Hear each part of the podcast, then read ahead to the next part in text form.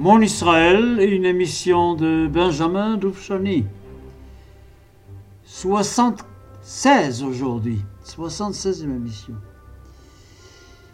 Et donc, je vous ai déjà présenté la position des Britanniques au début de cette guerre, leurs intérêts, leurs espoirs, leurs déceptions, etc. Il me restera évidemment à vous décrire les forces en présence du côté arabe et du côté juif. En attendant, je voudrais quand même, pour que vous suiviez mieux tout ce que j'aurai à dire dans les semaines à venir, vous faire une sorte de petit tableau du déroulement de cette guerre d'indépendance. Milchemet Asmaout, qu'on appelle aussi Milchemet Komemiyut. Nous avons euh, plusieurs phases dans cette guerre qu'on peut distinguer parfaitement bien avec un regard panoramique. Bon, le premier, c'est le plus facile. Ça commence le 29 novembre 1947 et ça va se terminer début avril 1948. Là, nous savons ce que c'est. Ce sont les attaques des Arabes palestiniens, la formation de certains corps de combattants palestiniens avec des chefs, avec Kaoukji, avec Abdelkader al-Hussein, etc. C'est pas un temps très bon. C'est un temps même très mauvais, ça va très mal. La circulation sur les routes est très difficile. Beaucoup, beaucoup de morts, beaucoup de gens tombés, des blessés évidemment. Et, puis quelques déceptions aussi. L'Amérique qui retire son soutien au projet des partages de la Palestine, ce qui était vraiment très très triste nous avons déjà dit pas mal de choses. Pour moi, évidemment, c'est une période qui est à cheval entre euh, Tel Aviv et Jérusalem. Dans la première partie, en 47 jusqu'en janvier 48, je suis encore dans la Machlaka Megoué, c'est à Tel Aviv. Et je participe évidemment à toutes les actions qu'on mène de Tel Aviv vers le village de Salamé, vers Jaffa, etc. Et nous sommes encore dans un temps où Tel Aviv est assez mal positionné, entouré par la ville arabe de Jaffa et par beaucoup, beaucoup de villages arabes autour. Et arrive le début avril, et là, la situation est vraiment presque grave. Ben Gurion est conscient à ce moment-là que les choses ne tournent pas, notre avantage ne tourne pas très bien. Et la grande décision est prise de passer à l'action, à une action sérieuse c'est l'opération Nachshon, pour l'ouverture de la route de Jérusalem. Je vous en parlerai encore. Cette période-là continue jusqu'au 14 mai, jusqu'au 14 mai, c'est-à-dire jusqu'à la déclaration d'Israël. Jusqu'à la fin du mandat britannique, à minuit de la nuit du 14 au 15 mai, et pendant ce temps-là, évidemment, euh, je vis presque tout le temps, oui, ben, j'ai tout le temps à Gouche et Sion. Je suis commandant d'une position. D'abord, je commande la position qui s'appelait Givat Givat euh, Mizar, et qui était juste derrière le couvent qui, qui dominait la route Hebron-Jérusalem. J'ai eu l'occasion pendant ce temps-là de participer à deux actions extrêmement importantes. Comme je vous avais déjà dit, mon frère fait partie aussi de ma compagnie, il est là avec moi, il a une autre euh, position, et nous décidons avec euh, le commandant du gauche, nous décidons de monter une vraie grande opération pour bloquer complètement la circulation sur la route Révron-Jérusalem, pour empêcher franchement tout apport de soutien à Jérusalem qui, viendrait de, Hebron. Nous prenons des positions, lui à gauche, moi à droite, sur la route, nous posons des mines, nous avons pas mal de combattants, et nous commençons par attaquer sérieusement la circulation, espérant qu'avec cette attaque-là, ils vont arrêter de circuler sur cette route. Voilà, ça s'est très bien passé, nous sommes très contents, on célèbre ça. Malheureusement, les sionistes et les Arabes ne sont pas totalement impressionnés par cette opération, et quelques jours après, la route de nouveau regorge des mouvements des voitures, y compris des voitures militaires. N'oubliez pas que quand nous sommes arrivés à Gauche le 27 mars, ce jour-là, il y a eu la bataille de Nabi Daniel. Et dans cette bataille-là, les Britanniques sont obligés, de sauver tous les combattants juifs qui étaient là en ébit annuel, mais au prix de, du don de toutes les armes aux Arabes et puis de toutes les voitures blindées, ça c'était le plus grave, toutes les voitures blindées qu'on utilisait pour la route Tel Aviv-Jérusalem et pour la route Jérusalem-Gouche et Sion étaient dans les mains des Arabes et nous voyons ces voitures-là utilisées par les Arabes sur la route. On commence de nouveau à attaquer la route et la première grande opération m'est confiée avec euh, ma, section, avec ma, ma, c'est ça, ma section, ma machlaka, je ne sais pas comment exactement traduire cela. Ça se passe le 12 avril 48 nous attaquons la route et malheureusement, juste au moment de l'attaque, il y a une colonne de la Légion arabe qui arrive dans le secteur. La Légion arabe, à ce moment-là, ne fait pas partie de nos ennemis. Elle fait partie de l'armée britannique, évidemment, et nous ne craignons rien de la Légion arabe. Mais vu que nous sommes en pleine bataille avec les Palestiniens, la Légion arabe commence à ouvrir le feu sur nous. Il ouvre le feu, des salves des tirs, et j'ai le droit à ma blessure. Je reçois une balle dans ma main droite. Je reçois une balle et il faut ensuite que je commence à commander mes hommes et rentrer pour euh, soigner ma main. Et c'était un moment dont, dont je garde souvenir terrible.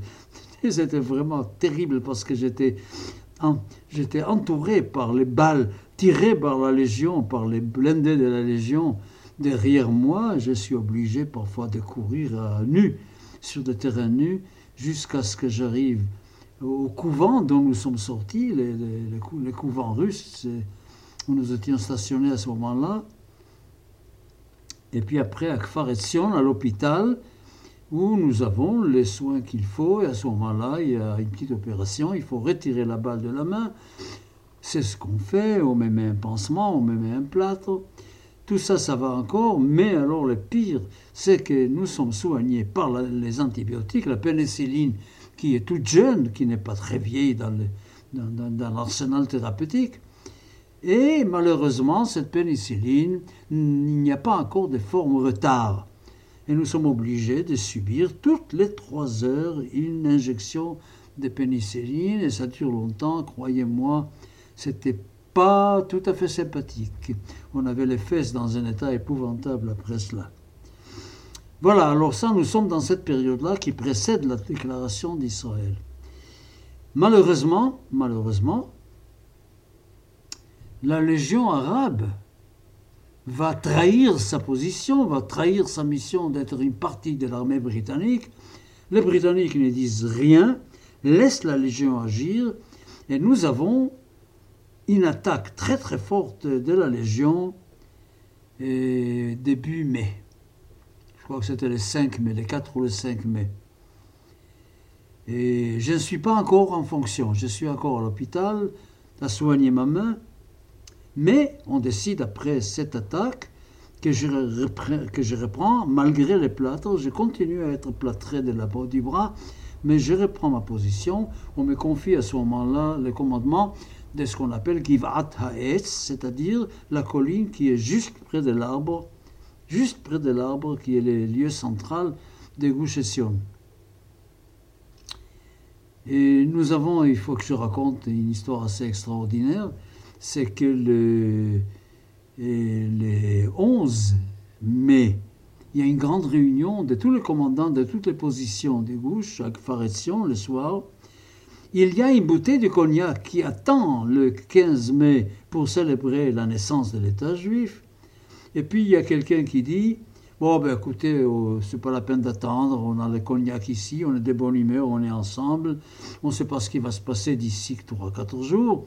On ouvre la bouteille de cognac et on se fait les chaim avec ce cognac-là. Les 11, ne sachant pas que dès le lendemain matin, le 12 mai, la Légion arabe va nous attaquer, ce sera la, bataille finale. C'était une sorte de prémonition comme ça des événements. Et alors là, il y a beaucoup à dire, beaucoup, beaucoup à dire sur cette trahison épouvantable de l'armée britannique ayant laissé la Légion arabe agir. Nous étions encore sous mandat britannique, les Britanniques étaient encore en devoir de nous protéger, de, faire la paix dans ces pays, de maintenir la paix dans les pays. Ils ont laissé la Légion faire son travail indépendant. Et la grande attaque qui commence évidemment les 12, les batailles qui vont durer 12 et 13, et qui vont, et puis c'est fini, les 14, le vendredi 14, le jour même où Ben Gurion, le jour même où Ben Gurion allait annoncer la création de l'État d'Israël l'après-midi à Tel Aviv. C'était une journée noire. Je reviendrai là-dessus en détail euh, pour vous raconter tous les détails de ce qui s'est passé ce jour-là, qui était une journée terrible.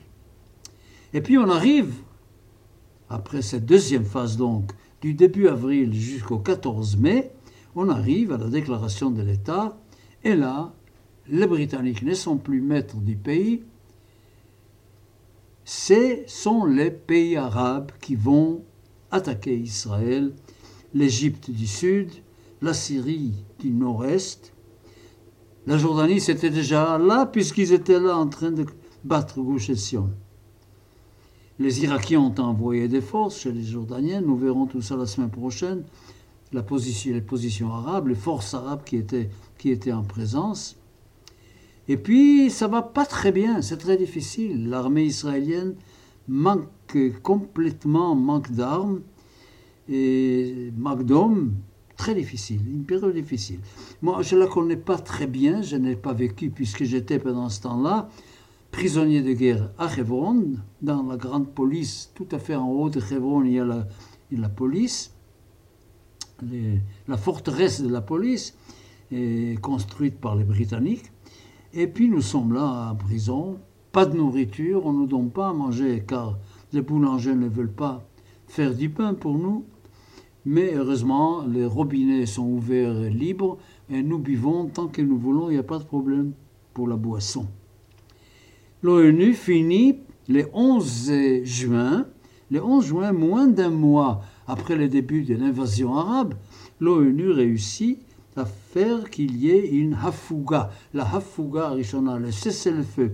Le premier cessez-le-feu de la guerre entre Israël et les pays arabes, le 11 juin, ça va durer jusqu'au 19 juillet. Alors nous avons d'abord un arrêt, complètement un arrêt des armes, et puis la reprise la reprise des combats, le 9, 7, le 9 juillet 48, les combats recommencent et nous rentrons dans ce qu'on appelle les 10 jours. Les 10 jours, c'est-à-dire du 9 juillet jusqu'au 19 juillet, où on aura le deuxième cessez-le-feu à Fouga Shnia. Et pendant ces 10 jours, tout change évidemment, l'armée est beaucoup mieux armée, tout marche mieux, il y a beaucoup plus d'hommes qu'avant, et nous réussissons, c'est le jour où il y aura la conquête de l'Aude, de Ramla, etc. Et l'aspect de la guerre change totalement. Et, puis nous avons notre main qui est en haut maintenant. Il y a Deno la Eliona, comme on dit en hébreu. Et puis la deuxième, euh, le deuxième fait, c'est 19 juillet. À partir du 19 juillet 1948, nous rentrons dans une autre période qui va être longue, qui va durer un an en réalité. Il y a d'abord évidemment le cessez-le-feu qui est, qui est cassé, complètement cassé. Et puis il y a des batailles. Il y a beaucoup de batailles avec les Égyptiens. Il y a des batailles avec les Syriens. Il y a beaucoup de batailles. À chaque fois, il y a cessez-le-feu. Ça fait bataille, cessez-le-feu, bataille, cessez-le-feu. L'ONU essaie d'intervenir. C'est difficile d'intervenir, difficile d'arrêter les combats. C'est toujours pareil. Vous savez, quand il y a un cessez-le-feu, c'est toujours comme ça. Et puis là, nous irons jusqu'aux dernières euh, opérations avec l'Égypte. Et puis après, il y aura la signature, de, la signature des, armistices avec les Égyptiens, avec euh, le Liban, avec la Jordanie, ce qui me permet de quitter la prison et de retourner à la maison. Et puis, à la fin, tout à fait à la fin, avec la Syrie, et l'armistice avec la Syrie va être signé le 20 juillet 49. vous voyez, pendant un an, rien n'est déterminé, rien n'est vraiment précis, mais nous savons à ce moment-là que nous avons gagné la guerre, nous avons gagné la guerre, et que nous avons gagné beaucoup de territoires. C'est extrêmement important. D'abord, c'est les fameux couloirs vers Jérusalem. Les couloirs de Jérusalem, savez que Jérusalem aurait dû être une zone internationale avec Bethléem, à l'intérieur de l'État arabe, n'appartenant à personne. Et, les contacts entre l'État juif et Jérusalem passaient par l'État arabe. Là, évidemment, à la fin de la guerre, tout à fait différent, il y a un grand couloir qui permet la communication entre Israël et Jérusalem, qui permet même de déclarer ensuite Jérusalem ouest comme capitale, la partie de Jérusalem qui est restée dans les mains israéliennes, et comme la capitale d'Israël. Les, Syriens sont les plus durs à traiter. Les Syriens ont toujours été l'ennemi le plus dur. Et puis même les discours de la radio de Damas ont toujours été les discours les plus violents contre Israël. Voilà, alors je voulais vous, donner comme ça une sorte de, vision générale. Évidemment que, je, comme je vous avais déjà averti, je ne peux pas vous raconter comme témoin quoi que ce soit à partir du 14 mai jusqu'au mois de mars 49, du 14 mai 48 jusqu'au mois de mars 49, parce que je suis prisonnier et parce qu'en prison de guerre, nous sommes très très mal et très peu renseignés sur ce qui se fait. De temps en temps, et les Jordaniens prennent un prisonnier quelque part dans le champ de bataille, et ce prisonnier qui arrive, tout de suite, nous raconte plus ou moins tout ce qu'il peut nous raconter sur ce qui se passe à ce moment-là dans la guerre. Et quoi vous dire? Une période, quand je pense à cette période-là, à cette guerre donc du 29 novembre 1947, jusqu'au 20 juillet 1949, je peux dire qu'il y a un haut et des bas. Il y a des moments où on pense que c'est tragique, que la situation est très mauvaise. Il y a des moments où on prend espoir.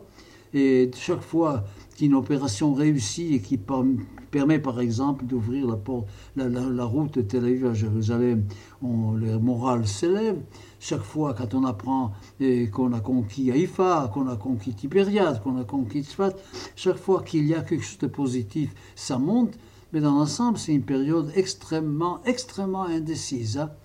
indécise. Et cette guerre, jusqu'à la fin, en réalité, on ne savait pas exactement quelle serait la fin de cette guerre.